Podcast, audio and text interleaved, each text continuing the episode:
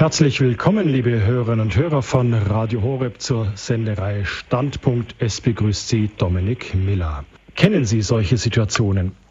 Sie sind auf einer Hochzeit und scheinen die einzige Person im Raum zu sein, die sich während der Wandlung niederkniet oder die das Vaterunser mitspricht. Sie fragen sich, ja, lernt man denn das heute nicht mehr?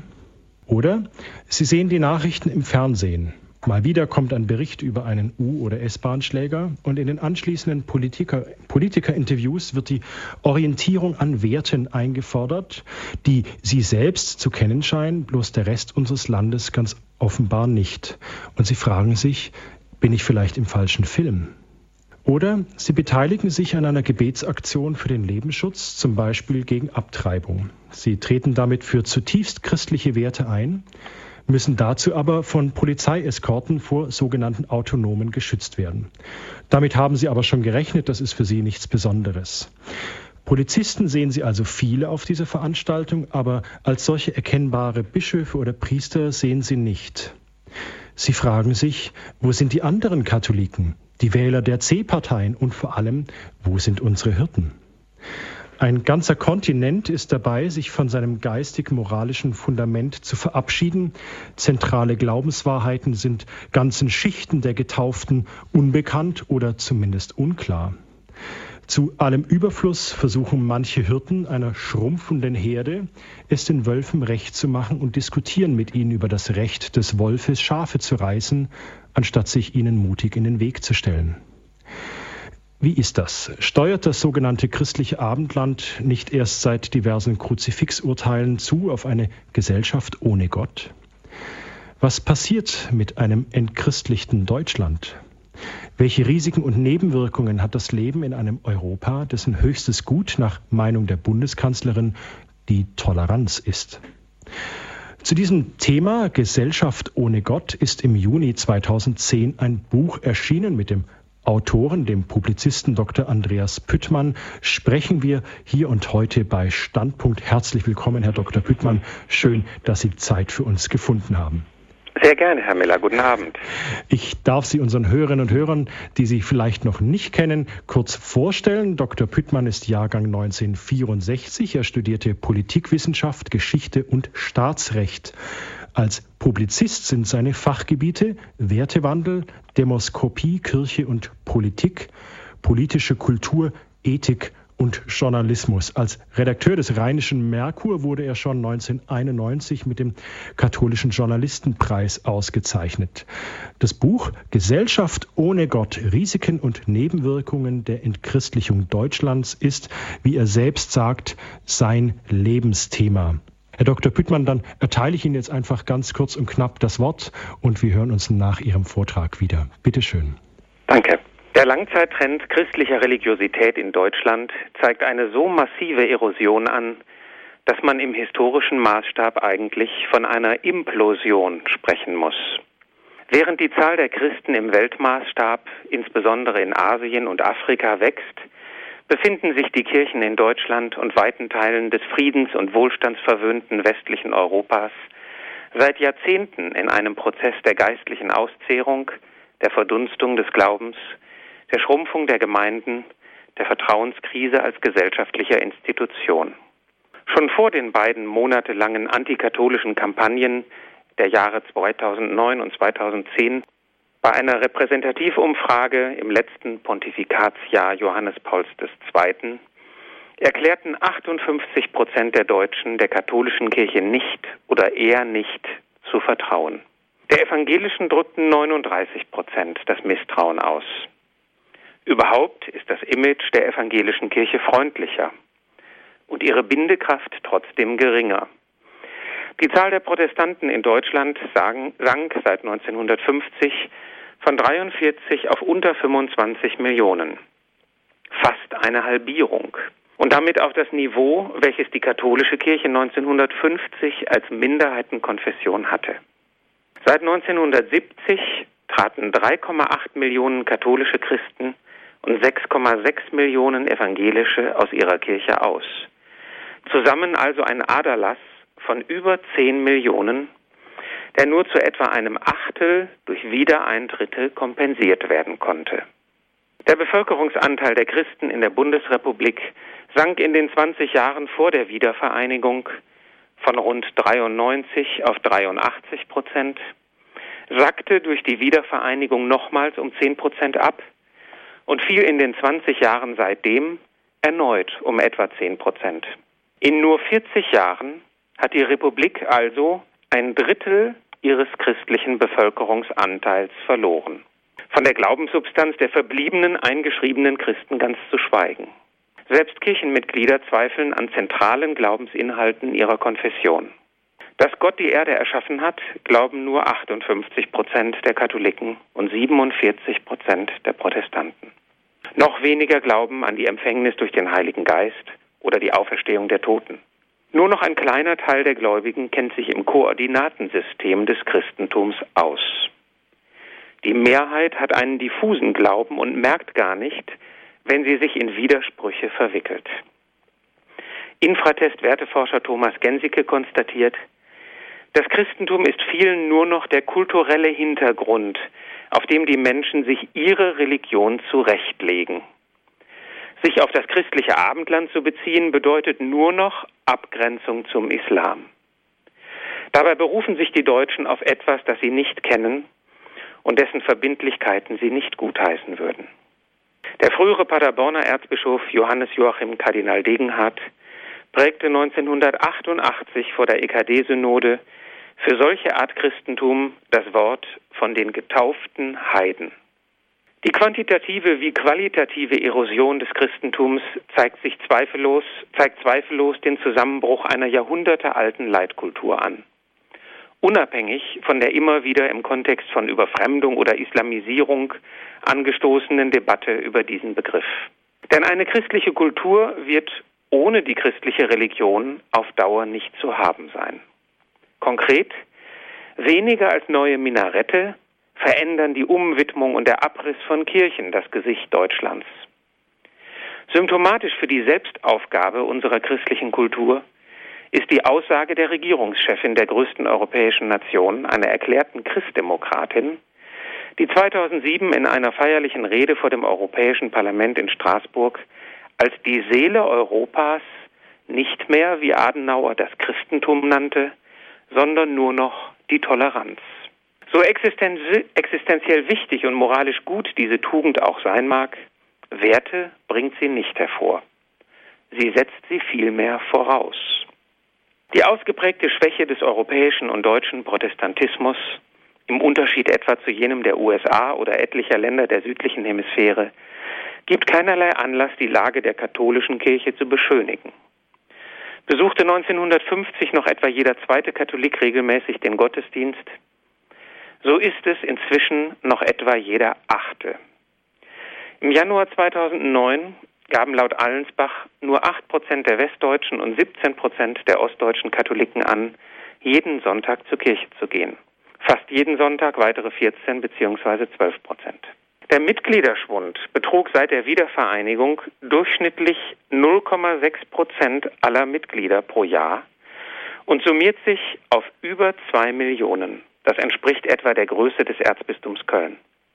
Kardinal Meissner bilanzierte, die katholische Kirche in Deutschland hatte noch nie so viel Geld wie in den letzten 50 Jahren und nie hat sie trotzdem so viel an Glaubenssubstanz wie in den letzten Jahrzehnten verloren. Bis 2025 wird die Zahl der deutschen Katholiken nach einer Projektion von McKinsey um weitere 15 bis 20 Prozent sinken, die der Priester sogar um die Hälfte und die der Einnahmen um 25 bis 35 Prozent.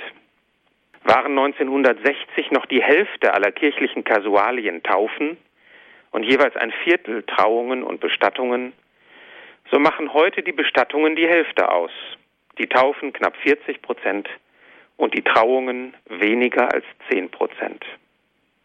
Von den Personen, die in den letzten zwölf Monaten wenigstens einen Gottesdienst besucht haben, sich also ein Nahbild von Kirche machen konnten, äußerten sich laut Allensbach im September 2005 zwar 64 Prozent positiv und sagten, das hat mich angesprochen, und nur 22 Prozent negativ, eher nicht angesprochen. 41 Prozent berichten sogar von ergreifenden Momenten im Gottesdienst. Doch scheint entgegen landläufigen Klischees nicht eine schlechte Qualität des vom Bodenpersonal Gottes gebotenen maßgeblich für den Kirchenbesuch zu sein, sondern sonst müsste ja ein größerer Teil jener zufriedenen 64 Prozent öfter wiederkommen. Schlichte Bequemlichkeit und Prioritätensetzung für konkurrierende Freizeitbeschäftigungen, schon mangels Glaubensintensität, dürften hier eine größere Rolle spielen. Und so gleichen viele sonntägliche Gottesdienstgemeinden von speziellen Familien bzw. Kindergottesdiensten abgesehen einer Rentnerversammlung. Die Hälfte der demoskopisch identifizierbaren Kirchenanhänger ist älter als 60 Jahre. Wenn man bedenkt, dass laut Allensbach nur noch 15 Prozent der unter 30-Jährigen, also der Eltern der kommenden Generation, die religiöse Erziehung als wichtig für Kinder betrachten, dann kann man sich vorstellen, wie viele gläubige und geistliche Berufungen in Zukunft noch aus der Hauskirche Familie hervorgehen werden. Nur acht Prozent der in Deutschland religionsfern Erzogenen wurden später gläubige Menschen. Die kirchen- und glaubensferne Erziehung bedeutet deshalb in der Regel keine Erziehung hin zu einer wirklich freien Wahl, sondern nimmt die Entscheidung gegen die Religion bereits vorweg. Schon heute ist in Berlin nicht einmal jeder Dritte noch Christ. Im Stadtbezirk Marzahn-Hellersdorf nur noch jeder Zehnte. Deutschlandweit bilden die Konfessionslosen mit mehr als einem Drittel der Bevölkerung inzwischen eine relative Mehrheit. Die Muslime stellen vier Prozent in Ballungsräumen wie dem Großraum Frankfurt, aber bereits 40 Prozent der Kinder und Jugendlichen. Junge Muslime in Deutschland bezeichnen sich übrigens zu 66 Prozent als gläubig. An ein Paradies und an die Hölle glauben sie zu 60 Prozent. Unter jungen Christen sind es 13 Prozent. Wir leben in einer ungläubigen Welt und ich leide darunter, meint jeder vierte Moslem und nur jeder vierzehnte Christ. Durch Gebete können wir etwas bewirken, glauben 53 Prozent der Muslime und 13 Prozent der Christen. Beide christliche Konfessionen stehen auch unabhängig vom zunehmenden Einfluss des Islam vor einer radikalen Herausforderung. Sie haben offenkundig seit Jahrzehnten als missionarische Glaubensgemeinschaften und als erziehende christliche Familien versagt. Wo Schüler den gekreuzigten Jesus für Spartakus halten oder Golgotha für eine Zahncreme und eine Lehrerin in Olpe allen Ernstes meinte, der Termin des, Fing des Osterfestes werde vom Kultusministerium festgelegt, ist mit dem Glauben auch kulturelles Orientierungswissen abhanden gekommen. Nicht auszudenken, was heute ein Pisa des Glaubens ergeben würde. Schon vor elf Jahren nannte Kardinal Lehmann eine Fokusumfrage zum Glauben der Deutschen alarmierend angesichts des Tiefstandes religiöser Kenntnisse im Elementarbereich. Nicht einmal die Hälfte der Bundesbürger ist mit den zehn Geboten vertraut. Bei der Bergpredigt sind es nur 17 Prozent. Das Terrain, welches der Glaube aufgibt, erobert der Aberglaube. Auf ein vierblättriges Kleeblatt gebe ich immer Acht, weil es vielleicht eine Bedeutung haben könnte. Bekannten bei einer Allensbacher Umfrage 1973 erst 26 Prozent, im Jahr 2000 schon 42 Prozent der westdeutschen Bevölkerung. Einen Zuwachs solchen Aberglaubens verzeichneten die Meinungsforscher auch bei Sternschnuppen, einem Schornsteinfeger, einer schwarzen Katze von links über den Weg, der Zahl 13 und bei ein Hufeisen finden. Ihr Horoskop lasen mindestens manchmal 1977 46 Prozent, 2001 aber bereits 77 Prozent. Fast ein Drittel der Leser erklärten, sie seien schon oft oder ab und zu nach ihrem Horoskop gegangen. Die gern als Kompensation der tradierten Hochreligion vermutete Alternativreligiosität von New Age, Buddhismus, Spiritismus und Esoterik stellt hingegen gesellschaftlich in Deutschland quantitativ und qualitativ hinsichtlich der sozialen Relevanz keine wirkliche Alternative dar, sondern nimmt teil am Schicksal der großen Religion, religiösen Traditionen, sagt der Religionssoziologe Detlef Pollack. Die eigentliche Alternative sei der von vielen vollzogene Abschied von der Religion überhaupt. Die Gegner des Christentums konnten sich in den letzten Jahren nicht nur auf der großen Bühne nachrichtenrelevanter Politik wie bei der Berliner Volksabstimmung über den Religionsunterricht, der Maßregelung des Papstes durch die Kanzlerin oder in der Stammzelldebatte über Erfolge freuen. Was Schlagzeilen machte, ist nur die öffentlich sichtbare, berühmte Spitze des Eisberges. Das Drama des Sichtums der christlichen Religion in Deutschland und Europa vollzieht sich hauptsächlich in unzähligen kleinen Begebenheiten des Alltags, von denen oft kaum jemand Notiz nimmt, nicht einmal Christen selbst.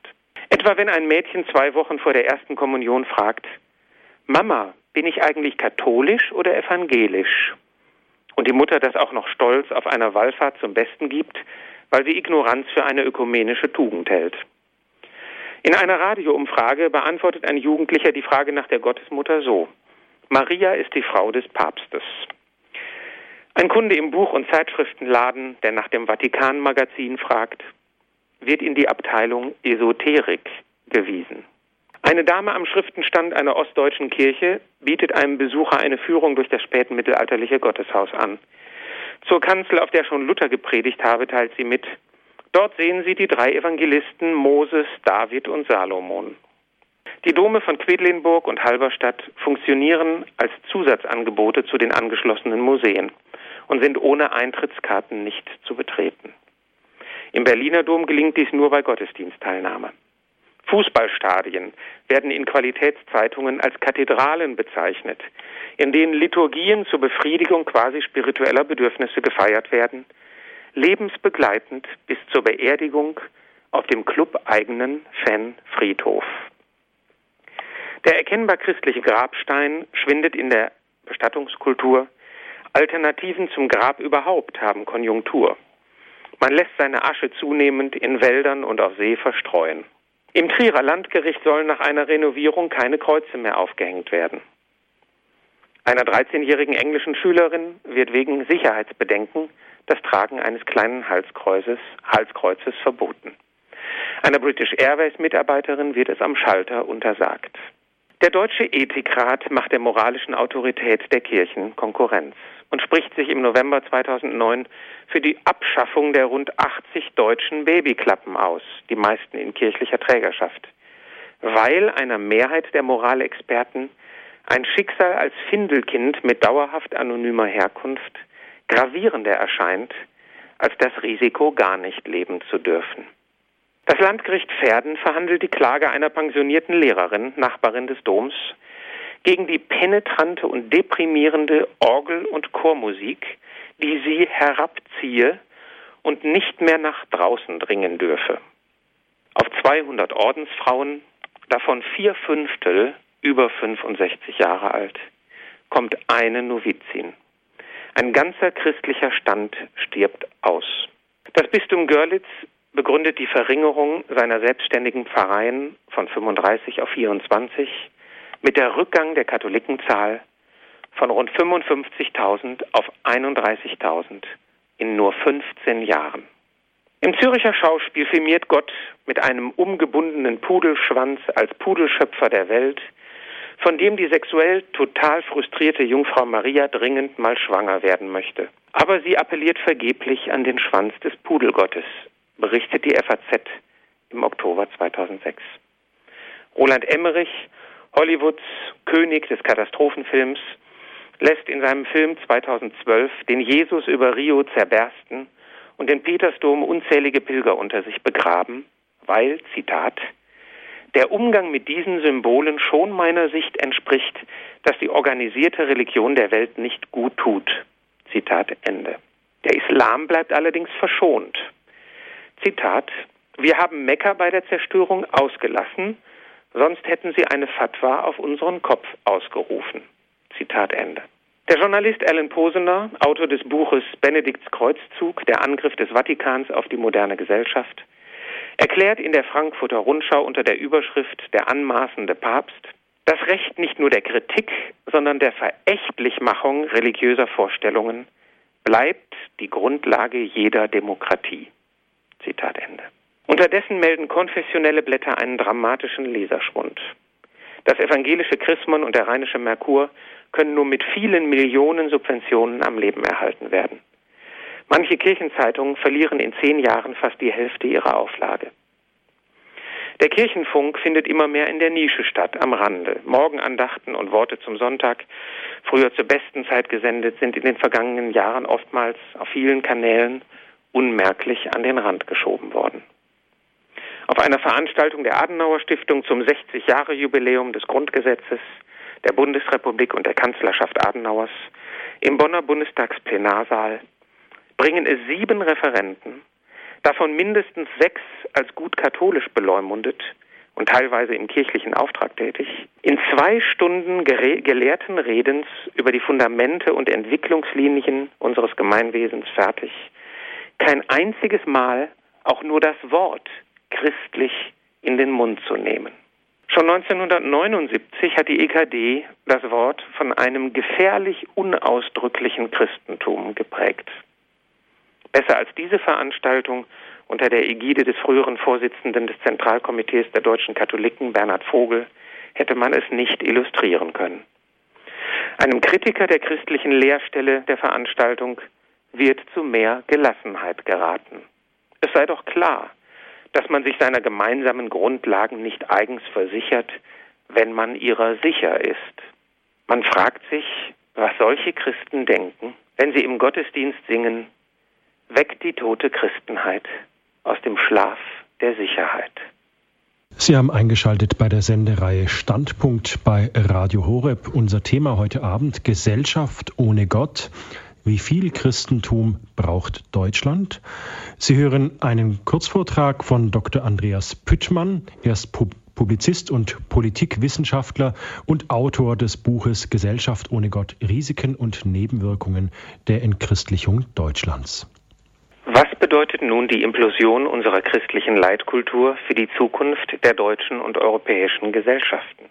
Papst Benedikt XVI. behauptet in seiner Enzyklika Caritas in Veritate, Zitat, dass die Zustimmung zu den Werten des Christentums ein nicht nur nützliches, sondern unverzichtbares Element für den Aufbau einer guten Gesellschaft und einer echten, ganzheitlichen Entwicklung des Menschen ist. Zitat Ende. Unverzichtbar? Eine Provokation für Atheisten und organisierte Humanisten. Nützlich? Das klingt wie Frevel in den Ohren religiöser Fundamentalisten, für die es sich nicht geziemt, den Glauben aus utilitaristischer Perspektive, aus Nutzenkalkül zu betrachten, selbst wenn das Ergebnis freundlich ausfällt. Richtig ist, vorrangiges Ziel der Kirchen ist nicht die Anerkennung ihrer gesellschaftlichen Nützlichkeit, sondern die Annahme ihrer spirituellen Wahrheit durch möglichst viele Menschen. Zudem ist erstere ohne die letztere nicht zu haben. Die Instrumentalisierung der christlichen Botschaft zugunsten eines friedlichen, spannungsfreien Zusammenlebens in der Gesellschaft ist jedenfalls nur vorübergehend möglich. Vermag ihr Wahrheitsanspruch nicht mehr zu überzeugen, verflüchtigen sich auch ihre sozial erwünschten Wirkungen. Die in politischen Sonntagsreden bestenfalls noch beschworenen christlichen Werte werden ohne christlichen Glauben verdorren wie ein Baum, dessen Wurzeln abgeschnitten wurden auch wenn die Blätter noch eine Weile grün hängen. Sofern man die Sinnprioritäten der Religio nicht durcheinander bringt, ist es aber durchaus christlich legitim, auch nach den Früchten im Leben zu fragen. An ihren Früchten werdet ihr sie erkennen, heißt es im Matthäusevangelium. Jeder Baum bringt gute Früchte hervor, ein schlechter Baum aber schlechte. Ein guter Baum kann keine schlechten Früchte hervorbringen. Schon die Aufmerksamkeit, die den frühen Christen in ihrer heidnischen Umwelt zuteil wurde, galt nicht allein ihrer geistlichen Botschaft, die sie bis hin zum Einsatz des Lebens als Blutzeugen bekannten, sondern ebenso ihrem menschlichen Miteinander. Seht nur, wie sie einander lieben, soll man über die Anhänger der Lehre Jesu gestaunt haben, berichtet Origenes, und erhebt über die Gemeinde hinaus gar den Anspruch, die Christen erweisen ihrem Vaterland mehr Wohltaten als die übrigen Menschen, denn sie sind erzieherische Vorbilder für die anderen Bürger. Jesus hatte den hohen Anspruch vorgegeben. Ihr seid das Licht der Welt. Eine Stadt, die auf dem Berg liegt, kann nicht verborgen bleiben. Man zündet auch nicht ein Licht an und stülpt ein Gefäß darüber, sondern man stellt es auf den Leuchter. Dann leuchtet es allen im Haus. so soll euer Licht vor den Menschen leuchten, damit sie eure guten Werke sehen und euren Vater im Himmel preisen. Also, keine falsche Demut und moralische Mimikrie, keine allergische Überreaktion gegen Werkgerechtigkeit. Biblisch gilt, der Lebenswandel der Gläubigen soll zum Indiz für die Existenz ihres Gottes werden und ein Grund zu seinem Lobpreis sein. Was Jesus den Seinen zusprach und auftrug und was Origenes einfach behauptete, müsste sich doch mit den Methoden der modernen Sozialforschung bis zu einem gewissen Grade untersuchen, belegen oder widerlegen lassen, dachte ich als Student der Politikwissenschaft und begann seit einem Praktikum im Allensbacher Institut für Demoskopie 1988 der Sache nachzuforschen. Es ging mir um ein Controlling in der Kirche das nicht nur finanzielle Einnahmen und Ausgaben, sondern auch den Output, das Ergebnis der Gebote und eines Lebens in Fülle umfasst, das nicht allein jenseitige Verheißung sein soll. Nach Sichtung und Erhebung einer Fülle von Daten aus zwei Jahrzehnten, welche die christliche Religion tatsächlich als eine wichtige Humanitätsressource und die kirchennahen Christen als eine Art Wertelite ausweisen, erscheint mir Papst Benedikts Anspruch berechtigt. Alles spricht dafür, dass die Werte des Christentums, wie er sagt, ein nicht nur nützliches, sondern unverzichtbares Element für den Aufbau einer guten Gesellschaft sind. Denn Rechtsbewusstsein und Leistungsbereitschaft, Beziehungskompetenz und Familienzusammenhalt, Lebenszufriedenheit und Gesundheit profitieren von einem lebendigen Glauben, was auch so apologieunverdächtige Zeitschriften wie die Wirtschaftswoche oder Psychologie heute längst dargelegt haben. Der Einsatz für Notleidende und für soziale Gerechtigkeit und die Spendenbereitschaft werden von Gläubigen viel häufiger für wichtig gehalten als von Atheisten oder Agnostikern. Daten der Allensbacher Werbeträgeranalyse zeigen, religiöse junge Deutsche von 14 bis 29 Jahren halten die Hilfe für Menschen, die in Not geraten, für zwei, zu 72 Prozent für wichtig im Leben, nicht religiöse nur zu 44 Prozent. Bei Verantwortung für andere übernehmen beträgt die Differenz 47 zu 28. Beim Einsatz für die Familie 84 zu 66 Prozent. Die Nichtreligiösen haben einen Vorsprung bei anderen Lebenszielen viel Spaß haben, das Leben genießen, hohes Einkommen, materieller Wohlstand und starke Erlebnisse haben, Abenteuer, Spannung und Risikobereitschaft. Der drastische Unterschied zwischen religiösen und nichtreligiösen, der am meisten auffällt, zeigt sich in Fragen des Lebensschutzes. Die Vorbehalte gegen Abtreibung, Euthanasie oder embryonale Stammzellforschung schmelzen mit zunehmender Kirchenferne wie Schnee unter der Sonne. Die Kluft zwischen Befragten mit der höchsten Kirchgangsfrequenz mehrmals pro Woche und der niedrigsten nie beträgt 30 bis 40 Prozentpunkte. Bei Lebensrechtsfragen haben überzeugte Christen in unserer Gesellschaft geradezu ein Alleinstellungsmerkmal. Es ist fraglich, ob die heutige Evidenz des Satzes, die Würde des Menschen ist unantastbar, in Artikel 1 des Grundgesetzes sich bei einer weiteren Entchristlichung tatsächlich als so unveränderlich erwiese, wie es seiner Ewigkeitsgarantie im Artikel 49 entspräche. Nichts spricht dafür, dass es immer so bleiben müsste. Es ist eine Evidenz, die kulturgeschichtliche Voraussetzungen hat, das jüdisch-christliche Menschenbild, wie der Holocaust, der Archipel Gulag und die jüngsten Ereignisse im vormaligen Jugoslawien beweisen, braucht es nur wenig, um sie als Evidenzen auszulöschen. Die Decke der Zivilisation ist dünner, als wir meinen. Paul Kirchhoff hat die christliche Idee der Gottesebenbildlichkeit des Menschen als den fundamentalsten Gleichheits- und Freiheitssatz der Geschichte bezeichnet.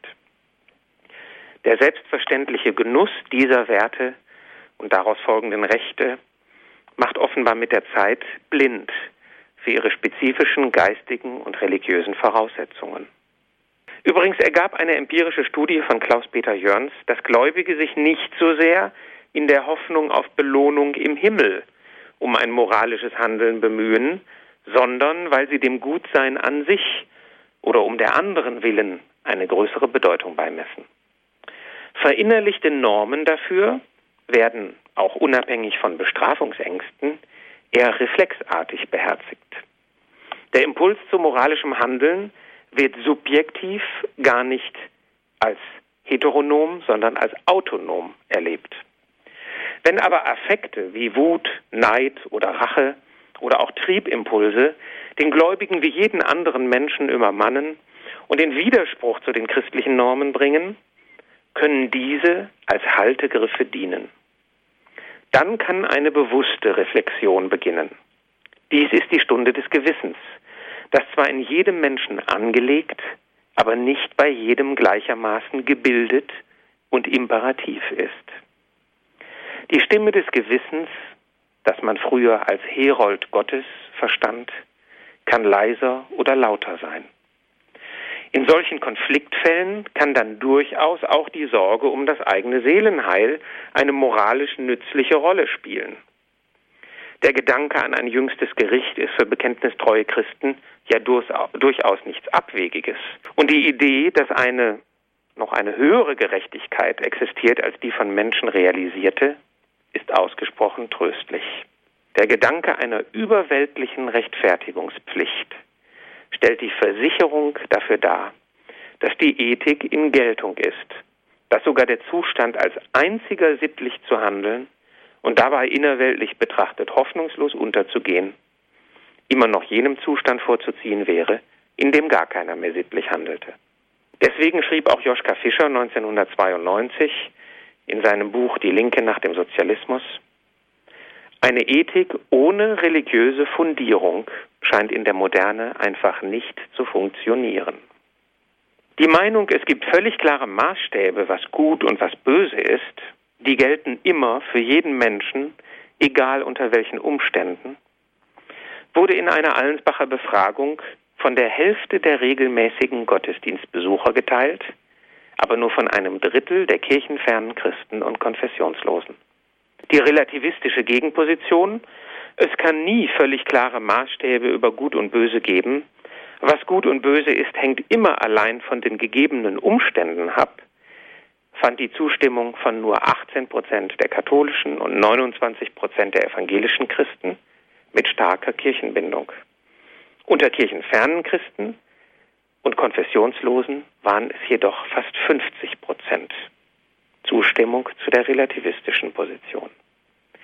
Wir bekommen also ein doppeltes Problem, wenn der Glaube schwindet. Auf der habituellen Ebene wie die Verpflichtungskraft des Guten und auf der kognitiven seine Erkenntnis geschwächt. Ich komme zum Fazit. Es wäre naiv anzunehmen, der Verfall unseres jahrhundertealten religiösen Fundaments bliebe ohne Folgen für andere Lebensbereiche. Wenn man gleichsam am Schräubchen Religion dreht, drehen sich andere Schrauben mit.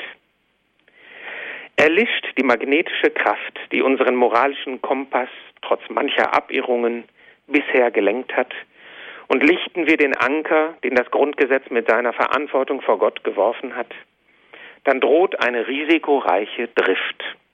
Zu den Krisenzeichen, die jetzt schon spürbar sind, gehören neben der schweren Finanz- und Wirtschaftskrise zum Teil zum Beispiel die immer brutalere Jugendgewalt, Komasaufen und Ausbildungsunfähigkeit, grassierende Korruption, Mobbing und Mitarbeiterbespitzelung, unlautere Werbemethoden und dreiste Konsumententäuschung, die Enttabuisierung der Euthanasie und die längst akzeptierte Massenabtreibung, gestiegene Scheidungsraten und Kindermangel, die Zunahme psychischer Krankheiten, bekennende Egozentrik, unterm Strich zähl ich, und die Umwertung von Untugenden, Geiz ist geil, die Partizipationsmüdigkeit und Verantwortungsscheu.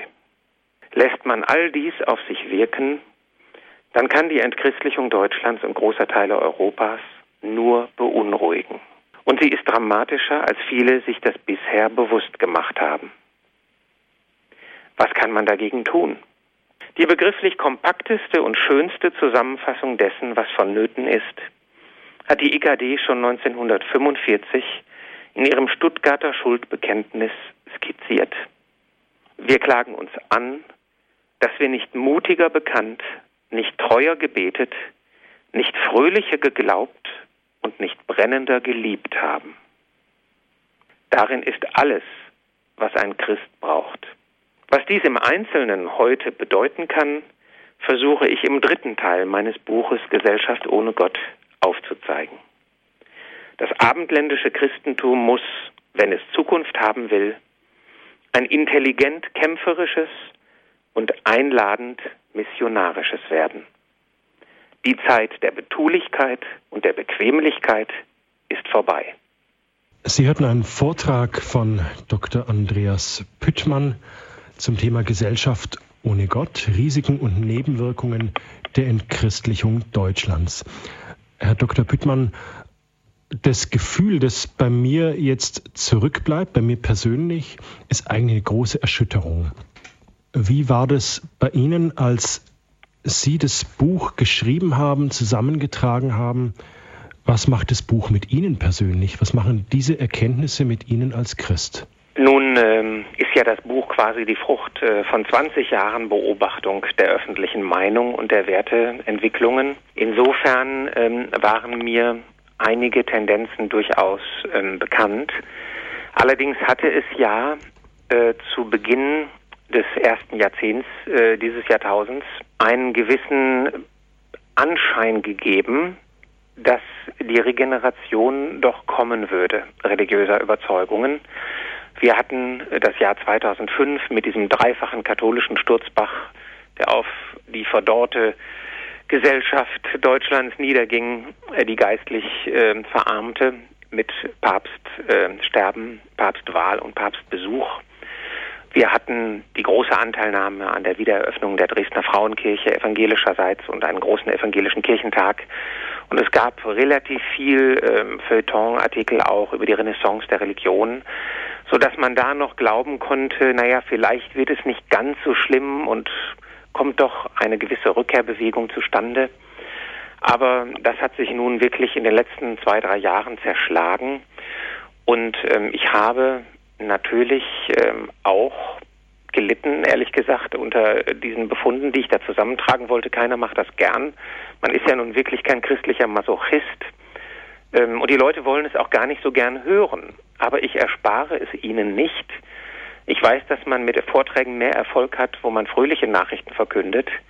Aber ich halte es wirklich hier für meine Aufgabe, Cassandra zu spielen, weil sich viele Leute wirklich hinter den Fassaden der Volkskirchen, die noch stehen, den institutionellen Fassaden, äh, verstecken und sich nicht klar machen, in wie großem Ausmaß die Christenheit hierzulande versagt hat in der Weitergabe des Glaubens.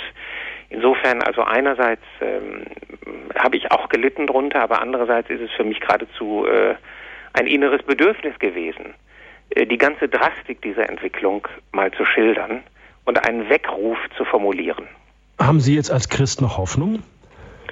Also als Christ hat man ja sowieso immer eine ganz bestimmte Hoffnung, nämlich die christliche Hoffnung dass Gott da ist und dass er unser Leben äh, in seinen Händen hält, dass wir in keinen Abgrund fallen können ähm, als in die Hände Gottes, als Einzelne.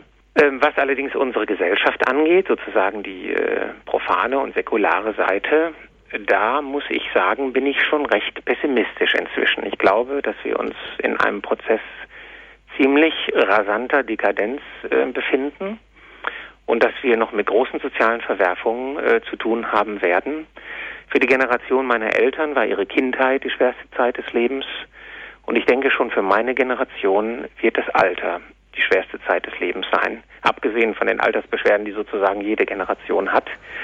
Aber man kann ja kognitiv pessimistisch und habituell optimistisch sein. Sprich, man kann klar sehen, welche Herausforderungen und welche Prüfungen auf uns zukommen, aber trotzdem nicht griesgrämig herumlaufen, sondern in der Art und Weise, wie man lebt und wie man versucht, sein unmittelbares Umfeld zu gestalten, trotzdem ein froher Christ sein. Und darum bemühe, mich, bemühe ich mich. Herr Dr. Püttmann, Konrad Adenauer, der sprach 1952, Sie haben es auch zitiert, vor dem CDU-Bundesparteienausschuss von einem Kampf um die christliche Seele Europas. Einige Jahre zuvor, 1948, hat er in etwa sinngemäß gesagt, nur eine religiös-seelische Erneuerung könne uns auf, aus unserem Chaos heraushelfen. Wie kommt es, dass sozusagen Adenauers Enkel, in Person jetzt unsere Bundeskanzlerin, sagen kann, die Toleranz sei das Herz Europas? Sie sagten, Toleranz setzte auch Werte voraus. Meine Frage ist, was sagt denn ein Bundeskanzler 2050 über das Herz Europas? Ja, da müsste man eigentlich Frau Merkel mal einen Brief schreiben und sie danach fragen. Generell muss man sagen, haben Politiker ja zwei Funktionen und Parteien die Willensintegration und die Willensbildung. Die Willensintegration, das ist sozusagen die opportunistische Komponente der Politik, nicht, dass man versucht, möglichst viele Wählerstimmen zu bündeln bei der eigenen Partei. Und die Willensbildung, die im Grundgesetz steht, ist eigentlich die Führungsfunktion der Politik, dass man also auch vorangeht und den Leuten Orientierungen gibt. Und leider neigen unsere Politiker, und das ist vielleicht auch schon Teil dieses Trends der Entchristlichung, immer weniger zum Überzeugungstäter und immer mehr zum geschickten Manager der Macht, der versucht, sich sozusagen ähm, oben schwimmend zu halten. Und dann überlegt man sich natürlich, welche Meinungen zunehmen und welche abnehmen in der Gesellschaft und versucht jetzt nicht gerade die Meinungen und Wertorientierungen, die auf dem Rückzug sind, stark zu machen. Und dazu zählt wahrscheinlich nach Auffassung unserer Politiker inzwischen das Christliche. Und deswegen ist die Bekenntnisbereitschaft von Politikern zum Christlichen, vor allen Dingen da, wo es konkret wird, in den letzten Jahren deutlich zurückgegangen. Es gibt einige Gegenbeispiele. Ich würde zum Beispiel sagen, dass die CDU mit Hermann Gröhe den christlichsten Generalsekretär hat, den sie je hatte. Ähm, es gibt auch zum Beispiel Volker Kauder, der äh, Fraktionsvorsitzende der CDU, äh, die positive Beispiele sind. Aber Frau Merkel ähm, die ja nun auch aus äh, einem Land kommt, in dem der Atheismus jahrzehntelang Staatsdoktrin war und in deren Elternhaus ähm, die Kirche im Sozialismus, wie sich die evangelische Kirche damals dominierte, sozusagen das geistige Fluidum darstellte. Frau Merkel ähm, hat eben halt dieses, diesen Sinn für das Christliche nicht so wie manche ihrer Vorgänger, wie übrigens auch noch Helmut Kohl. Und ähm, es wäre jetzt eigentlich Aufgabe von anderen in der CDU, ihr da etwas Unterstützung zu geben. Aber bis eben äh, auf die beiden genannten, die ja übrigens auch beide Protestanten sind, äh, Kauder und Gröhe, ist da in der CDU relativ wenig gekommen. Jedenfalls nicht in der Spitze. An der Basis äh, stellt man fest in Umfragen unter CDU-Mitgliedern, dass die Nähe zur Kirche noch sehr stark betont wird. Also man kann nicht etwa sagen, dass äh, die Parteibasis sich sehr stark entchristlicht hätte. Es ist, glaube ich, mehr ein Problem, dass die Spitze aus opportunistischen Erwägungen meint, sie müsse das C etwas niedriger hängen. In Ihrem Buch Gesellschaft ohne Gott beschreiben Sie auch jetzt in Ihrem Vortrag also eine, rasanten, eine rasante Talfahrt des Christentums in Europa. Ähm, jetzt gibt es Christen, die diese Schrumpfung natürlich auch beobachten und die meinen, naja, so eine Schrumpfung der Christen auf den harten Kern, das wäre sozusagen der Krise förderlich. Ähm, ein anderer Publizist hat es, glaube ich, mit Katakombensehnsucht bezeichnet, diese, diese Haltung. Inwiefern ist diese Haltung, diese Aussage richtig oder vielleicht falsch? Ähm, zweierlei dazu. Also zum einen wäre es eine Beschreibung müsste man wohl im Großen und Ganzen zustimmen. Denn äh, durch den großen Aderlass bleiben natürlich diejenigen, die entschieden sind. Wir kommen also von einem Gewohnheitschristentum mehr zu einem Entscheidungschristentum. Und sozusagen der fromme Kern bleibt natürlich eher erhalten und der ist auch eher tradierungsfähig. Wer immer schon an der Kirche leidet und es selbst nicht so genau nimmt, der kann seinen Kindern das natürlich wesentlich schlechter vermitteln als jemand, der in der Kirche lebt und die Kirche liebt und äh, dessen Glaube wirklich sein Leben durchdringt. Äh, von daher wird also dieser Schrumpfungsprozess durchaus dazu führen, dass ähm, die kleinere Herde, die übrig bleibt, wieder etwas entschiedener und wahrscheinlich auch erkennbarer christlich ist. Aber zwei Gefahren sind damit verbunden.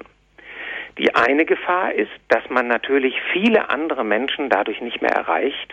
Jesus hat ja wirklich gesagt, geht zu allen Menschen.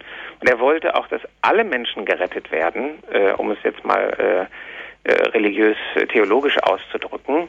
Das heißt also, es wäre ein Mangel an Liebe und ein Mangel an Glaubensinbrunst, wenn es uns nicht sozusagen umtreiben würde, dass wir viele Menschen nicht mehr erreichen, wenn wir beispielsweise äh, nicht mehr in den Schulen den Religionsunterricht geben, die Militärseelsorge machen können, an den Universitäten theologische Fakultäten haben und auch in den großen Medien präsent sind. Also wenn diese volkskirchlichen Elemente in der Durchdringung der Gesellschaft nicht mehr gegeben sind, dann werden viele Menschen nicht mehr mit dem Glauben in Kontakt kommen und damit können wir nicht sozusagen zufrieden sein nach dem Motto klein, aber fein. Das ist die eine Gefahr, dass wir sozusagen unserem Auftrag äh, nicht mehr gerecht werden, den wir von Jesus selbst haben.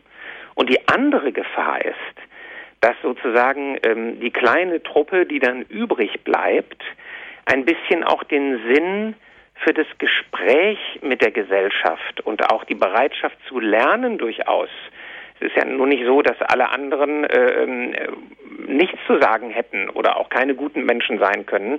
Es sind ja auch manche Fortschritte in unserer Humanitätsgeschichte sozusagen nicht von der Kirche gekommen, sondern durchaus auch äh, von der säkularen Gesellschaft. Das heißt also, diese Einbunkerungsmentalität, die möglicherweise droht, einfach aus Verbitterung auch darüber, äh, dass man von der restlichen Gesellschaft nicht mehr ernst genommen wird, die birgt auch ein gewisses Risiko, ähm, für, die, für das eigene Klientel.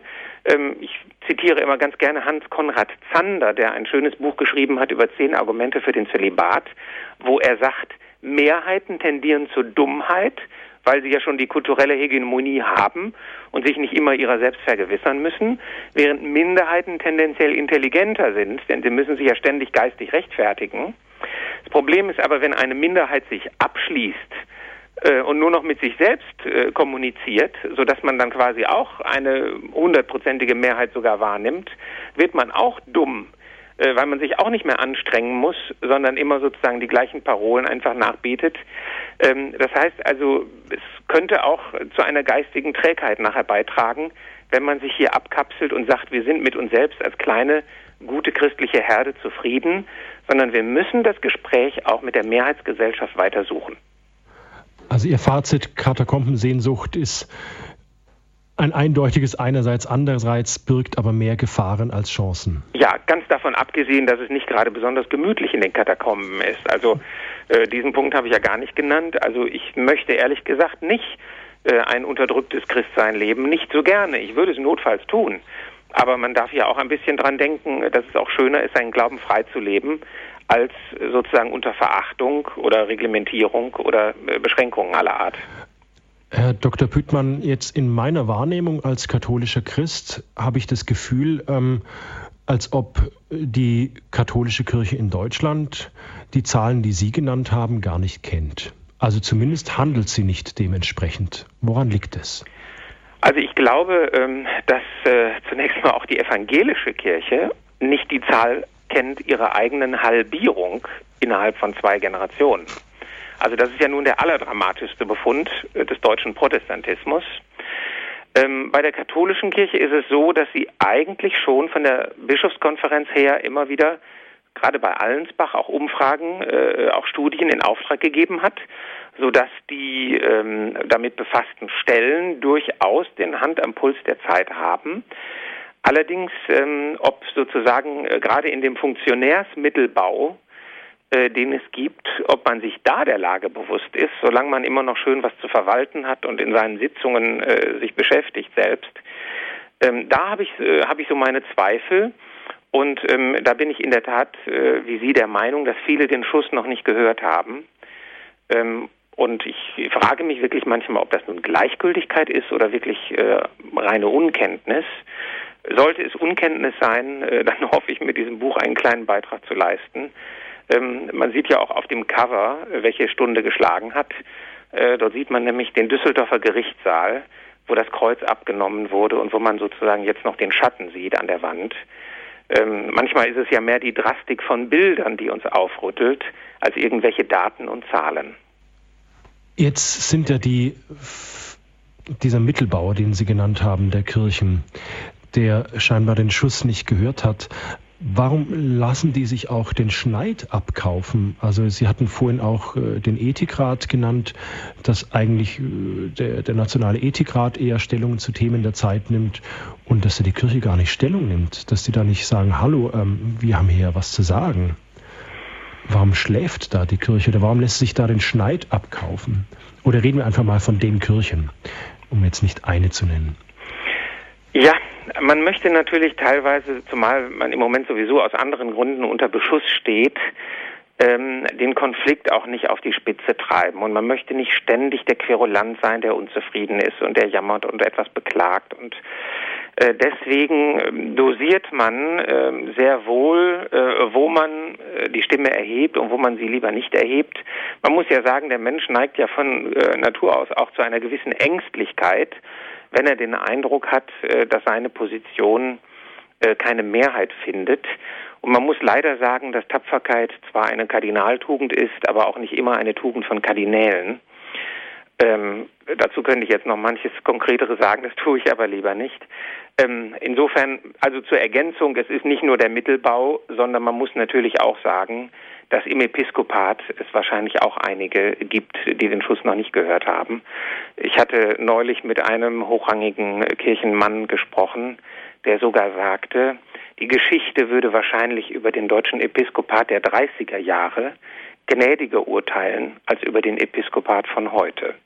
Das darf man vielleicht auch mal sagen. Und Sie haben ja auch in Ihrer Einleitung äh, schon äh, darauf hingewiesen.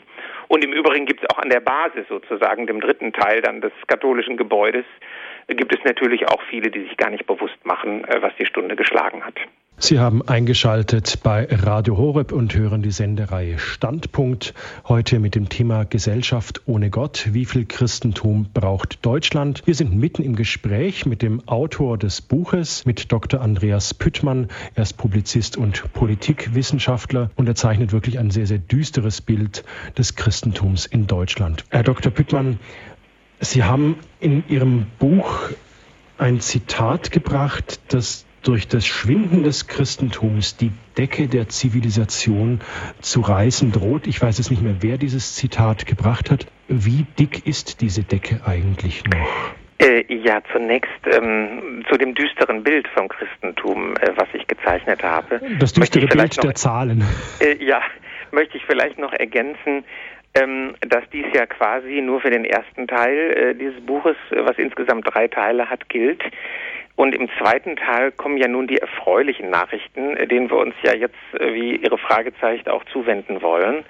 Das heißt also, so im quantitativen Niedergang steht natürlich qualitativ durchaus etwas sehr Schönes entgegen, was die Demoskopie auch zutage gefördert hat, nämlich, dass Christen tatsächlich auch heute noch als Sauerteig in dieser Gesellschaft wirken und dass der Anspruch Salz der Erde und Licht der Welt, der im Evangelium formuliert wird, tatsächlich ein auch aus sozialempirischer Sicht gerechtfertigter ist. Dass sich nämlich diejenigen, die aus dem christlichen Glauben leben, in vielfacher Weise positiv abheben äh, von dem sonstigen Durchschnitt der Bevölkerung, in den vielen Fragen, die ich auch in meinem Vortrag bereits genannt habe, insbesondere bei Fragen des Lebensrechts und der Würde des Menschen, aber auch beim Rechtsbewusstsein, bei wirtschaftlicher Leistungsbereitschaft, bei sozialer Toleranz übrigens auch, ähm, bei Hilfsbereitschaft, ähm, in der Harmonie des Familienlebens ähm, und äh, insgesamt beim Lebensgefühl, sogar bis zur Gesundheit. Also äh, das ist so der ganze Fächer, ähm, der in einzelnen Kapiteln hier auch im Buch dargelegt wird und jeweils mit Zahlen untermauert. Äh, und das kann natürlich den Christen auch Selbstbewusstsein geben. Ähm, so prekär die Lage ist, äh, was sozusagen die Daten äh, der Verbreitung des Christlichen in der Gesellschaft angeht, so erfreulich sind die Daten ähm, bei dem, äh, ja, was tatsächlich am Kirchenportal dann hängen bleibt im Leben. Es wird ja immer wieder den Christen vorgeworfen, in der Kirche würden dann schöne Sprüche geklopft und am Kirchenportal Höres mit der Moral schon wieder auf. Und dann seien die Christen auch nicht anders als die anderen. Und diese Legende, die ist nun sehr gut zu widerlegen. Und das war eben halt auch ein wichtiges Ziel. Das nur zur Ergänzung zum Thema düsteres Christentum. Okay, jetzt sehe ich, dass bei uns hier das Telefon überhaupt nicht mehr stillsteht. Ich fange jetzt einfach mal an, die Hörer hier mit ja. in die Sendung hereinzunehmen. Aus Auersmar begrüße ich den Herrn Heinz. Grüße Gott. Ja, grüß Gott und einen wunderschönen Gruß an Radio Horeb hier von Auersmar und an Herrn Dr. Büttmann. Also Ihr Buch werde ich mir auf jeden Fall kaufen. Das vorab. Ich selbst habe Theologie studiert und bin trotz Theologiestudium der katholischen Kirche immer noch in der Kirche. Ähm, das ist auch etwas, was ich anmerken muss, dass vielenteils auch ähm, die Theologen selbst ähm, dazu beitragen, immer etwas sauertröpfig durch die Gegend zu rasen. Und ähm, den Schwung, den das Katholischsein, ich spreche jetzt explizit von der katholischen Kirche, ähm, nach außen zu tragen etwas vermisse. Auch ähm, wenn ich es kritisch anmerken darf, wir hatten ja dieses Jahr doch den, ähm, was den Missbrauch anging, eine Thematik, die ja doch sehr tief geht und was die katholische Kirche auch im Magen Bein getroffen hat, dass da etwas ähm, nach außen hin auch das Selbstbewusstsein und Selbstwertigkeit der Kirche ähm, gelitten hat. Also ähm, Herr Dr. Bittmann, ich hätte mal eine Frage, wie sehen Sie denn das Ganze? Ist die katholische Kirche in der Gesamtwahrnehmung, ähm, was Zölibat angeht und auch was ihre innere Verfasstheit anbetrifft, etwas sauertröpfiger. Und könnte man da nicht etwas mehr mit Engagement, Sie haben ja äh, Zander zitiert, der ja zehn Argumente für den Zölibat, ja doch ein sehr engagierter Mann war. Also, Sie haben natürlich eine ganze Menge Themen gleichzeitig angesprochen. Äh, zu den Theologen hätte ich auch einiges zu sagen, habe ich auch in dem Buch. Es ist schon traurig, dass zum Beispiel im letzten Jahr 2009, als die Pius-Brüder-Affäre ähm, kochte, die Theologen äh, den Menschen nicht erklärt haben, grundlegende Dinge. Was ist zum Beispiel eine Exkommunikation und was ist sie nicht? Sie ist ja nicht eine Rehabilitierung, ja, was daraus gemacht wurde. Ähm, also es wäre da sozusagen Aufgabe gerade der Theologen gewesen, die Intentionen des Papstes zu erklären und zu übersetzen. Stattdessen hatten man also wie Pilze aus dem Boden schießend äh, Erklärungen von theologischen Fakultäten veröffentlicht, äh, die dem Heiligen Vater in den Rücken fielen. Das ist eine Schande gewesen, muss man sagen, für die theologische Zunft, äh, die mich wirklich sehr ähm, geärgert hat. Und ich bin manchmal auch froh, dass ich nicht Theologie, sondern Sozialwissenschaften studiert habe. Ähm, ja, der Schwung, ähm, der Ihnen fehlt bei der Mission. Es ist natürlich so, dass selbst von Missionstheologen ja geradezu die missionarische Idee diskreditiert wurde über Jahrzehnte. Äh, ich weiß noch, als ich für den Rheinischen Merkur das erste, die erste Pressekonferenz besuchte der missionierenden Orden in Deutschland und äh, der Missionstheologe Walbert Bühlmann äh, auf dem Podium da davor warnte, mit dem Taufwedel herumzufuchteln, als wenn das überhaupt noch irgendjemand tun würde ähm, und ähm, er hat eine Schalomesierung, ja, eine, eine Friedensstiftung dann als vorrangig angesehen gegenüber der Evangelisierung und, und, und. Es gibt auch einige Prospekte von missionierenden Orden, die kein einziges Werk der geistlichen äh, Erneuerung ähm, und der Weitergabe des Glaubens mehr betonen, sondern offensichtlich zu Entwicklungshilfeorganisationen heruntergekommen sind. Also so viel vielleicht nur zu, zu der völligen ähm, Denaturierung ähm, des missionarischen Anspruchs äh, des Christentums in den letzten Jahrzehnten. Äh, zum Sauertöpfischen ähm, kann ich nur sagen, ähm, die Umfragen zeigen, dass sich äh, Christen eindeutig freier in ihrem Leben fühlen als andere Menschen und dass sie auch glücklicher sind im Durchschnitt. Und das ist vielleicht so ein Punkt, ähm, das Christentum, das hat ja auch Papst Benedikt in einer seiner großen Predigten gesagt, ähm, das hat ja immer so den Verdacht, eine Ansammlung von Verboten und Geboten zu sein, weil ja auch das immer in den Medien nur breitgetreten wird. Und ähm, insofern also eine extrem anstrengende Veranstaltung. Ähm, und das ist ja überhaupt nicht der Fall. Also wenn man ähm, sich die Daten anschaut, dann sieht man, dass also die Konfessionslosen eindeutig sauertöpfischer sind als die Christen und sich weniger glücklich und weniger frei in ihrem Leben fühlen. Und ich denke, ein ganz wichtiger Punkt für die Strategie der Zukunft muss sein, den Zusammenhang von Glaube und Glück wieder stärker hervorzuheben. Und was die Missbrauchsdebatte angeht, das ist natürlich ein Riesenthema, wo ich fast zögere, jetzt diesen Topf aufzumachen. Ich Machen Sie ihn nicht auf. Äh, ich habe mich nicht davor gedrückt, vielleicht kann ich Sie da auf das Buch verweisen. Ich habe also ein langes Kapitel, ähm, bestimmt äh, 20 Seiten dazu in meinem Buch geschrieben, ähm, ja, vielleicht machen wir es tatsächlich in diesem Zusammenhang jetzt mal nicht auf. ähm, weil wir auch nicht dieser Logik folgen wollen, die andere uns immer wieder aufdrücken, dass wir also jetzt selbst nur noch darüber diskutieren. Ich denke, es sind wichtige Entscheidungen in Rom getroffen worden. Ähm, ich denke, ähm, der Heilige Vater hat die richtige Devise herausgegeben, als er gesagt hat, äh, wir werden nicht so sehr von außen bedroht, sondern die Bedrohung ähm, kommt auch von innen. Und äh, wir haben Grund dazu, uns an die eigene Brust zu klopfen. Aber wir können uns auch verwahren gegen Elemente von Kampagnenjournalismus.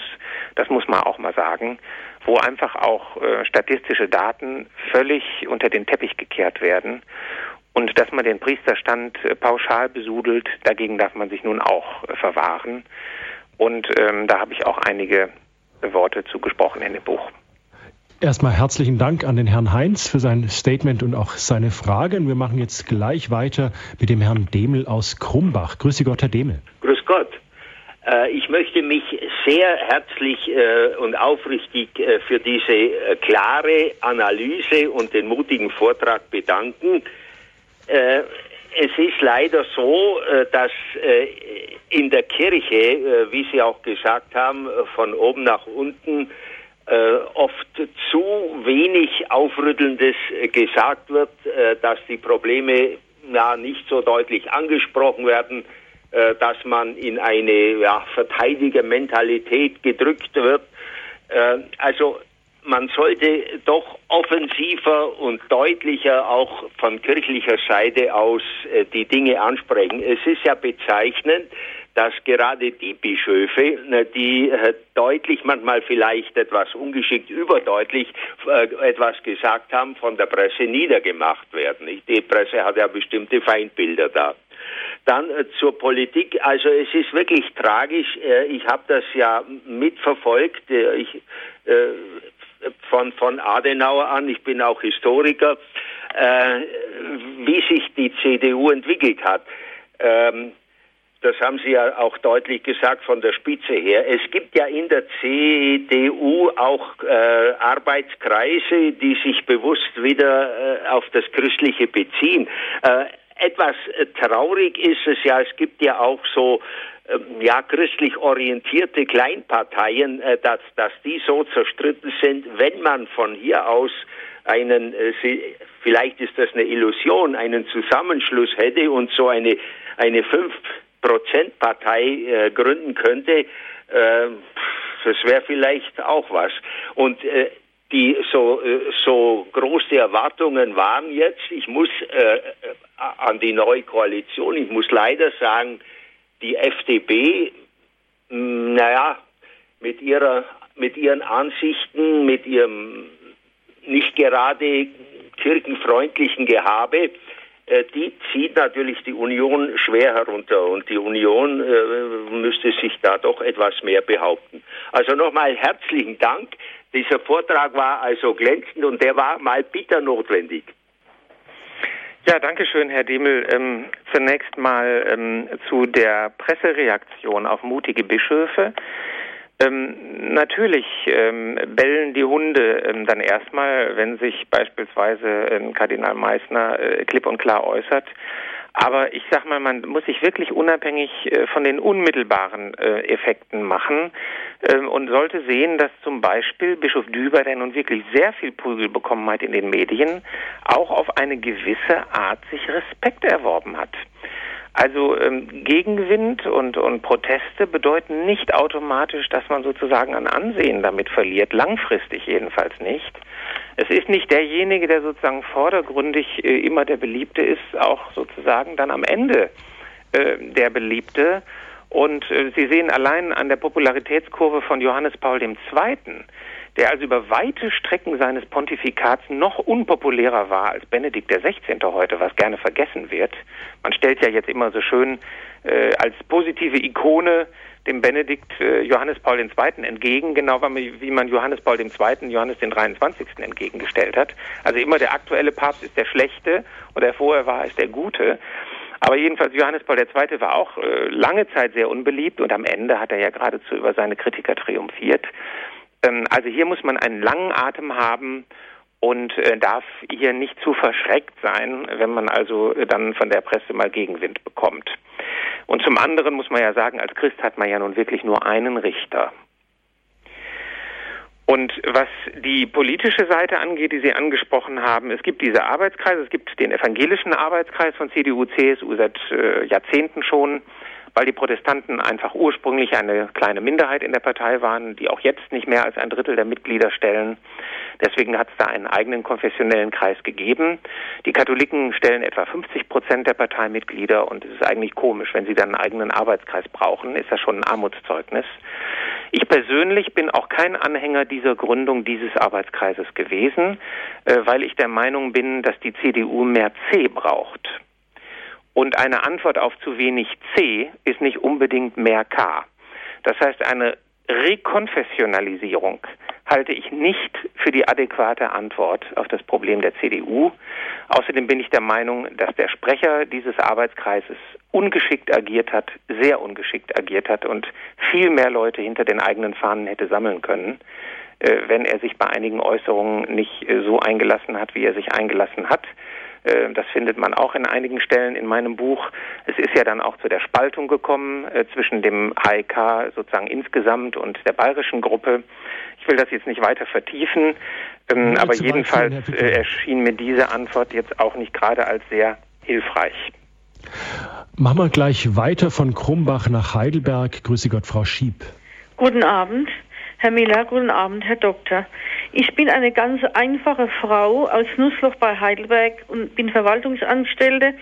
Ich habe mich, ich habe das gar nicht gewusst, dass es so dramatisch ist in der Gesellschaft.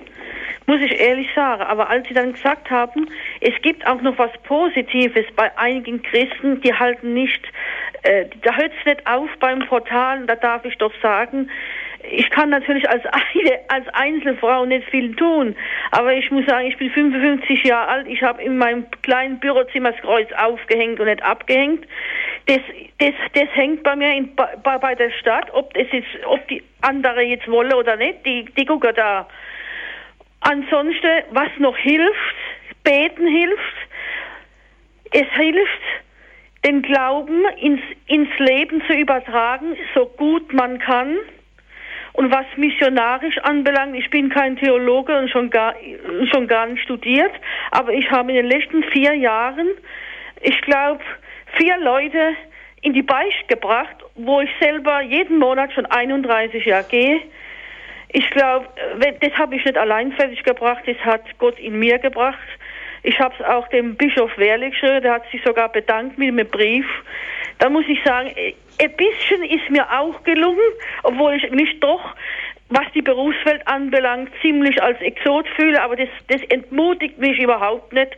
Ich mache weiter, denn Christus hat ja gesagt, mein, mein Vater hat beschlossen, der kleinen Herde das Reich zu geben. Aber dass natürlich Deutschland so am Boden liegt, da können Einzelne nicht viel machen und das das mit, mit der Politik, da muss ich sagen, ich habe die ganze Zeit CDU gewählt, aber ich weiß jetzt am besten wieder nimmer, was ich wählen soll. Ich bin auch Mitglied gewesen, da bin ich ausgetreten, prompt, als die Stammzelle Stichtagserneuerung. Da bin ich ausgetreten, habe einen Brief geschrieben und habe gesagt, so mit mir nicht. Frau Schieb, danke für den Beitrag und auch, ja, dass Sie tapfer das Kreuz auch in Ihrer Amtsstube hängen lassen und auch nicht wegnehmen. Ähm, Herr Büttmann, die Frau Schieb, die hat eine Sache gesagt, ja, dass das auch Beten hilft. Also Sie hatten aber auch gesagt, nur noch 13 Prozent aller Christen meinen, dass Beten hilft. Aber dann beschreiben Sie in Ihrem Buch noch eine andere Tendenz ähm, durch ein Zitat aus der Wochenzeitschrift Die Zeit, die schreibt, es falle den meisten Christen leichter, über Sex zu reden, als über das Beten. Was ist eigentlich mit uns Christen da los? Ja, also zunächst mal die Zahl, ähm, dass nur noch 13 Prozent glauben, dass Christen hilft. Das bezieht sich auf junge Christen, ah, ne, die okay, Zahl, die gut. ich nannte. Insgesamt ist die Zahl doch etwas höher. Übrigens auch ähm, Nichtgläubige oder Randständige ähm, halten manche Dinge durchaus für möglich, die unsere Theologen schon so halb abgeschafft hatten. Also sowohl Wunder als auch äh, Marienerscheinungen ähm, ähm, oder äh, die Wirkung auch des Gebetes wird durchaus von vielen Menschen, die gar nicht zu den Kerngemeinden gehören, auch für möglich gehalten. Es kann also einem überhaupt nicht schaden, wenn man jemandem, der nicht zur Kirche gehört, zum Beispiel sagt, ich bete für dich. Das wird als ein schönes Zeichen menschlicher Zuwendung und Zärtlichkeit äh, von vielen Menschen betrachtet, auch wenn sie selbst nicht glauben. Ähm, das äh, vielleicht mal zum Gebet. Also eine gewisse Wertschätzung ist da. Die Übung äh, des Gebetes, zum Beispiel des Tischgebetes, ist ziemlich ähm, heruntergekommen. Aber der Respekt vor dem Gebet an sich geht doch über die kirchliche Kerngemeinde hinaus, doch noch weit in die Gesellschaft hinein.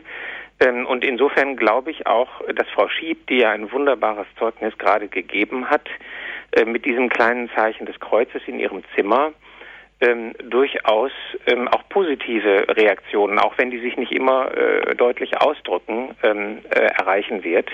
Und ich glaube, solche, solche Symbole und Zeichen ähm, sollten wir auch setzen. Man hat ja auch die Möglichkeit, ans Auto einen Fisch äh, zu kleben. Bei mir ist der Fisch sozusagen ähm, auf der Fußmatte vor meiner Eingangstüre. Ähm, das steht ja auch in Deuteronomium, du sollst es schreiben an die Pfosten deines Hauses. Ähm, also diese kleinen Zeichen im Alltag oder das Gebet in der Kantine zum Beispiel mit einem Kreuzzeichen, äh, wo es anderen unter Umständen auch mal auffällt, äh, das sind Dinge, die eigentlich jeder tun kann. Und natürlich, ähm, Frau Schieb sagte, Einzelne können da nicht viel tun, aber viele Einzelne können durchaus äh, zusammen viel erreichen. Insofern ähm, denke ich, hat sie genau den richtigen Ansatz zu sagen, ich fange einfach in meinem Leben an und ich lasse mir auch zum Beispiel von meiner Partei nicht jede Unverschämtheit bieten, und ähm, was sie dann sozusagen da zur Stammzelldebatte gesagt hat, das habe ich gesagt, nachdem die Kanzlerin äh, den Papst gemaßregelt hat. Da war für mich auch das Maß dann voll. Also äh, diese Mischung aus Demut und Entschiedenheit, wie sie in diesem Zeugnis zum Ausdruck gekommen ist, die, denke ich, ist genau das richtige Rezept. Ich begrüße jetzt aus Bleichach den Herrn Natterer. Ist Gott, Herr Dr. Buttmann. Einmal möchte ich sagen, wir haben bei der Diözese Augsburg äh, fünf Priesterweihe gehabt und was mir ganz positiv aufgefallen haben, alle fünf haben eine priesterliche Kleidung angehabt und vertreten sie auch. Also da sind positive Entwicklungen, dass man einfach der Priester wieder als Priester erkennen kann, weil das war ja auch eine Weile ganz umstritten. Dann, was ich auch in den Gemeinden beobachte, wo Jesus im Sakrament angebetet wird, dass einfach da auf Innerlich kommt und vielleicht auch wieder äh, Außenwirkung kommt. Und was mir natürlich schon, Herr Dr. Gutmann, auch wehtut, wenn ich allein her, dass tausend Abtreibungen jeden Tag in Deutschland passieren. Wie lange äh, machen wir unser Volk noch kaputt? Und wenn ich da mal sage, ja sonst die Noten lernen beten, wenn man jetzt die Katastrophen sieht, sowohl in, in Neumexiko mit der El-Katastrophe oder jetzt in, in, in, in, Russland trieben die Waldbrände oder in Pakistan, wo bei uns äh, äh, Bischof vor zwei Monaten da war, wo einfach da meines Erachtens doch vielleicht die Menschen immer nachdenken, er gibt sie doch an Gott und vielleicht müssen wir da vielleicht trotz allem auch wieder positiv werden und auch vielleicht nach außen geben und einfach den Menschen zeigen, äh, ohne Gott geht es an den Baum nah. Und, und, wie lange uns, sagen wir jetzt so, wie Sie mit Recht gesagt haben, die Merkel das, äh, bloß habe ich den Eindruck auch, unsere Politiker, wo uns ist der Dr. Miller im Kabinett auch als Staatssekretär, sie lernen sich vielleicht nur zu einseifen, wo sie vielleicht auch die Kabinettsmitglieder mal sagen müssten, also so geht's nicht weiter, oder mal ein, Zeichen setzen und sagen, jetzt ist Schluss, ich gehe aus dem Kabinett raus. Also da vermisse ich vielleicht etwas, dass unsere aktiven Katholiken und vielleicht evangelische Christen auch sagen, so geht's nicht weiter. Also da äh, sehe ich ein bisschen äh, Schwierigkeiten, dass man da äh, einfach sich nicht widersprechen traut oder nur ins zweite Glied zurückgeht und nicht auch mal seine eigene Meinung klar zum Ausdruck bringt. Herr Natterer, herzlichen, herzlichen Dank für den Beitrag und die Stellungnahme aus Bleichach. Ähm, Herr Dr. Püttmann, der Herr Natterer, der hat das jetzt mehrfach angesprochen, äh, ja, dass es am Bekenntnis oft hapert. Also dass Politiker als auch Hirten Stellung beziehen, dass sie klar in ihren Aussagen sind. Ähm, einem Politiker, Sie hatten es vorhin auch so formuliert, äh, dem darf es, ich formuliere es jetzt mal, aber äh, bitte mit Vorsicht zu genießen, in Anführungsstrichen und kursiv gedruckt, ähm, darf ruhig mal auf Machterhalt aus sein, weil er möchte ja auch wiedergewählt werden. Aber das andere ist doch das mit unseren Hirten. Also warum stellen sich die Hirten oft nicht klarer zu Themen einfach oder warum bringen sich die Hirten nicht klarer in Position? Thema Abtreibung etc. etc. etc. Also wirklich Kernaussagen des Glaubens, dass da nicht klar Position bezogen wird. Woran könnte das liegen? Tja, also ich habe ja eben schon gesagt, ähm, dass die äh, Feigheit eine große menschliche Versuchung ist. Und ähm, man nimmt sehr klar wahr, ähm, dass die Zustimmung zum Glauben schwindet in der Gesellschaft und man möchte sozusagen äh, sich nicht ständig äh, aufreiben. Man könnte sich ja im Grunde genommen jeden Tag. Ähm, es kommen ja immer wieder neue Nachrichten, äh, die uns als Christen herausfordern. Man könnte sie jeden Tag aufreiben. Ein Bischof hat natürlich auch verschiedene Aufgaben. Er hat natürlich auch die Aufgabe, innerhalb der Kirche äh, zu verbinden, zu moderieren, äh, ein Repräsentant der Einheit äh, zu sein, die Sakramente zu spenden, ähm, und ein ähm, geistlicher ähm, Vater sozusagen auch seiner Kleriker zu sein. Ähm, insofern ist dieses markante öffentliche Bekenntnis nur eine der Funktionen, die ein Bischof hat. Ähm, man wird wahrscheinlich auch nicht einen Menschen jedweden Naturells äh, für diese Aufgabe prädestiniert finden. Wichtig ist, dass es im Episkopat eine Mischung gibt, dass es sowohl die aufrüttelnd prophetischen gibt, als auch äh, die vermittelnden, äh, moderierenden. Aber Sie haben äh, völlig recht. Also der Bürgermeistertyp, der also hauptsächlich nach Zustimmung heischt, der ist nun wirklich fehl am Platze. Und ähm, ja, ich kann nur hoffen, ähm, dass vielleicht auch, wie Herr Natterer das auch angesprochen hat mit den jüngeren Priestern, wie er sie so beobachtet, dass jetzt aus der jüngeren Generation wieder einige etwas unerschrockenere kommen, die das Zeugnis äh, vielleicht etwas konsequenter wieder ablegen. Ich glaube durchaus, äh, dass es unterschiedliche Priestergenerationen gibt mit bestimmten Eigenschaften und dass diese jüngere Priestergeneration, also die wird zwar eine viel schmalere Generation sein, äh, zahlenmäßig, aber äh, wer sich heute für diesen Beruf noch entscheidet, der ist nun wirklich schon äh, gestellt genug, sollte man meinen um dann auch nicht einzuknicken, wenn ihm der raue Wind einer kirchenentfremdeten Gesellschaft entgegenweht. Ich muss immer wieder daran denken, äh, dass das Rot in, im, ja, das Kardinalsrot, was die Kardinäle ja in ihrem, ja, in ihrem Habit tragen, dass das ja an das Märtyrerblut erinnert. In der Tat, nicht? Aber wenn dann ein äh, katholischer Kardinal in Berlin einer Kanzlerin gegenüber sitzt, die also dann erklärt, warum ihre Stammzellpolitik doch die richtige ist und ähm, dann sagt, sie sehe einige skeptische Gesichter, aber nicht beim Kardinal.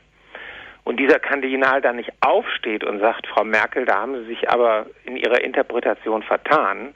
Ich bin durchaus überhaupt nicht einverstanden mit dieser Politik. Dann sieht man halt doch, dass wie ich eben sagte, Tapferkeit äh, nicht unbedingt, äh, obwohl sie Kardinaltugend ist, eine Tugend von Kardinälen ist.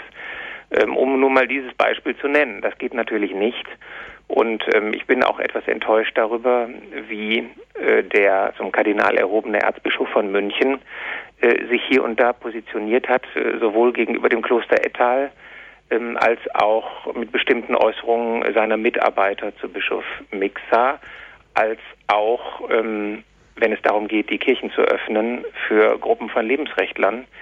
Ähm, da sind so einige Punkte, die mich doch etwas stutzig gemacht haben und ich finde es durchaus gut. Ähm, es gibt kein Tabu in der Kirche, ähm, in der Kritik auch an ihren geistlichen Hirten. Auch das muss möglich sein. Ich bin immer dafür gewesen, klare Aussprache, auch in der Kirche. Keine Zensur und keine Unterdrückung äh, von Kritik. Man wird beim Heiligen Vater sicherlich äh, ähm, vorsichtiger sein und äh, wir sollen auch vor der Öffentlichkeit, auch von der säkularen Öffentlichkeit, sollen wir ähm, ein Zeugnis der Einheit natürlich auch geben. Ähm, aber es gibt äh, doch Werte, die wichtiger sind noch als die Einheit, beispielsweise die Wahrheit. Äh, und auch andere Tugenden wie die Freiheit und die Gerechtigkeit sind wichtig. Und deswegen ähm, halte ich es durchaus auch für legitim, dass man kritische Anfragen stellt an unsere geistlichen Hirten. Aus Baden-Württemberg ist uns jetzt die Frau Wenzler zugeschaltet. Grüße Gott. Grüß, grüß Gott, guten Abend. Herr Dr. Püttmann, herzlichen Dank für Ihren Beitrag und für Ihre ganz klaren Ausführungen. Mir ist es jetzt noch ein Anliegen zu dem Punkt Ethikkommission äh, was zu sagen. Ähm, es ist ja so, dass in der Ethikkommission nicht nur äh, engagierte Christen vertreten sind, sondern auch da ist ja ein Querschnitt im Prinzip durch die Bevölkerungsstruktur gegeben. Und ich weiß, dass in der Kommission viele ganz enormen Einsatz bringen, damit die christlichen Werte und Werte der Schöpfung überhaupt erhalten bleiben können. Und für mich ist es ein Anliegen, dass für diese Menschen in der Ethikkommission auch gebetet wird, weil die, die die christlichen Werte verteidigen, die haben da das schon sehr schwer. Und ich bin jemand, der auch dazu rechnet, also auch zu denen zählt, die sagen, beten hilft. Und zwar muss ich natürlich beten im rechten Sinn. Und darum möchte ich bitten, dass wir für diese Menschen auch besonders um den Geist Gottes beten, also um den Heiligen Geist. Herzlichen Dank, Frau Wenzlaff, ja. für den Beitrag. Danke. Herr Büttmann, die Frau Wenzler hat die Ethikkommission angesprochen. Können Sie dazu noch ein bisschen ausholen? Ähm, ja, also die Ethikkommission ist ja ähm, von Gerhard Schröder damals ins Leben gerufen worden, der in seiner Jugendzeit mal die Kirchen überflüssig machen wollte. Äh, davon hat er sich zwar wieder zurückgezogen äh, von diesem Postulat, aber natürlich war es äh, bis dahin so gewesen, dass sozusagen die wahrnehmbarste moralische Instanz der Gesellschaft vielleicht neben dem Bundespräsidenten und dem Bundesverfassungsgericht ähm, auf gesellschaftlichem Bereich die Kirchen waren. Und ähm, eine gewisse Konkurrenz ist dadurch durchaus gegeben. Ich weiß, dass die Kirchen äh, sehr gute Leute in diesen Ethikrat auch entsandt haben, dass dort auch tapfer gekämpft und gestritten wird. Man sieht allerdings bei einigen Stellungnahmen, und die zu den Babyklappen hatte ich ja erwähnt, ähm, dass es nicht gelungen ist, hier eine christliche Mehrheit äh, zu finden. Ähm, aber das ist nur konsequent, äh, wie Frau Wenzler richtig gesagt hat, wenn da der Querschnitt der Gesellschaft sitzt, ähm, dann muss man sich nicht wundern. Genauso gilt es für den Bundestag. Da haben wir auch einen Querschnitt der Bevölkerung und der Anteil der Abgeordneten, die bei der Abtreibungsdebatte für die restriktive, enge medizinische Indikation waren, der ist durchaus nicht kleiner als der Anteil in der Bevölkerung, äh, der für diese strenge äh, Regelung war. Im Gegenteil, der ist sogar etwas größer. Das heißt also, man kann nicht sagen, dass die Politiker, die uns repräsentieren, äh, sozusagen eine Negativauswahl jetzt sind, sondern jedes Volk bekommt in der Demokratie die Politiker, die es verdient. Und es bekommt auch die Ethikfachleute in solchen Kommissionen, die es verdient. Ähm, jetzt, wo diese Institution einmal existiert, äh, finde ich auch, man sollte sie nutzen und man sollte hier seine Meinung einbringen, auch wenn man keine Mehrheit erreicht. Und ich habe allen Respekt vor denjenigen, die sich dieser Aufgabe stellen. Ähm, und was ich eben gesagt hatte, sollte in keiner Weise eine Kritik an den engagierten Christen äh, in dieser Ethikkommission sein. Und ich finde das sehr schön, dass Frau Wenzler auch hier nochmal aufgerufen hat, gerade für solche Leute zu beten. Denn die stehen wirklich an der Front, muss man sagen die setzen sich wirklich dem kalten Wind des säkularen Zeitgeistes aus. Und äh, wir sollten nicht diejenigen, die sozusagen in dieser Minderheitenposition ähm, in den verschiedenen Institutionen des Staates und der Gesellschaft streiten für die christliche Sache, die sollten wir nicht gering schätzen, sondern äh, auch wenn die sozusagen nicht immer unseren Vorstellungen entsprechen von Entschiedenheit, aber aus dem warmen Platz auf dem Sofa im Wohnzimmer kann man immer sehr schön die Dinge fordern äh, die dann andere in der rauen Wirklichkeit umsetzen müssen. Insofern ähm, kann ich dieses, äh, diesen Aufruf zum Gebet für diejenigen, die Verantwortung tragen in schwieriger Zeit, nur unterstützen. Als letzte Hörerin begrüße ich jetzt aus München die Frau Lang. Guten Abend, Herr Püttmann. Ich möchte mich herzlich bedanken. Ich möchte auch nur ein Zeugnis geben. Ich bekenne meinen Glauben in aller Öffentlichkeit, bin jeden Samstag ähm, an Mariensäule öffentlich in München äh, beim Rosenkranz, gehe täglich in die Heilige Messe und ich bete auch immer in den Gaststätten, wo immer ich bin, werde ich immer mit dem Kreuzzeichen bete ich mein Tischgebet. Und ich möchte mich bedanken, dass Sie Herrn Mixer erwähnt haben, der, der so schade ist, dass er nicht mehr so offen sprechen kann. Und außerdem möchte ich der Dame sagen mit den Parteien, ich bin CSU-Wählerin und werde es immer wählen, egal ob die, wie die Politik ist, denn es ist immer noch die christliche soziale Union, also in Bayern und auch die CDU. Es ist trotz allem so. Und das möchte ich nur bekennen und, und offen gesagt haben. Und mich ganz herzlich bedanken und ich werde auch weiter für unser Bundesgebiet und für Europa. Frau Lang, vielen Dank für dieses Bekenntnis und wir hoffen, die CSU ist es auch wert. Herr Dr. Püttmann, Jetzt äh, hat ja ein bisschen so, ja, das Negative überwogen. Also, dass wir viel über den Niedergang des Christentums in Deutschland auch gesprochen haben, in Europa und dass Zahlen es auch belegen. Es soll einen zweiten Teil zu dieser Sendung geben, wo wir ja über die Therapie sprechen möchten.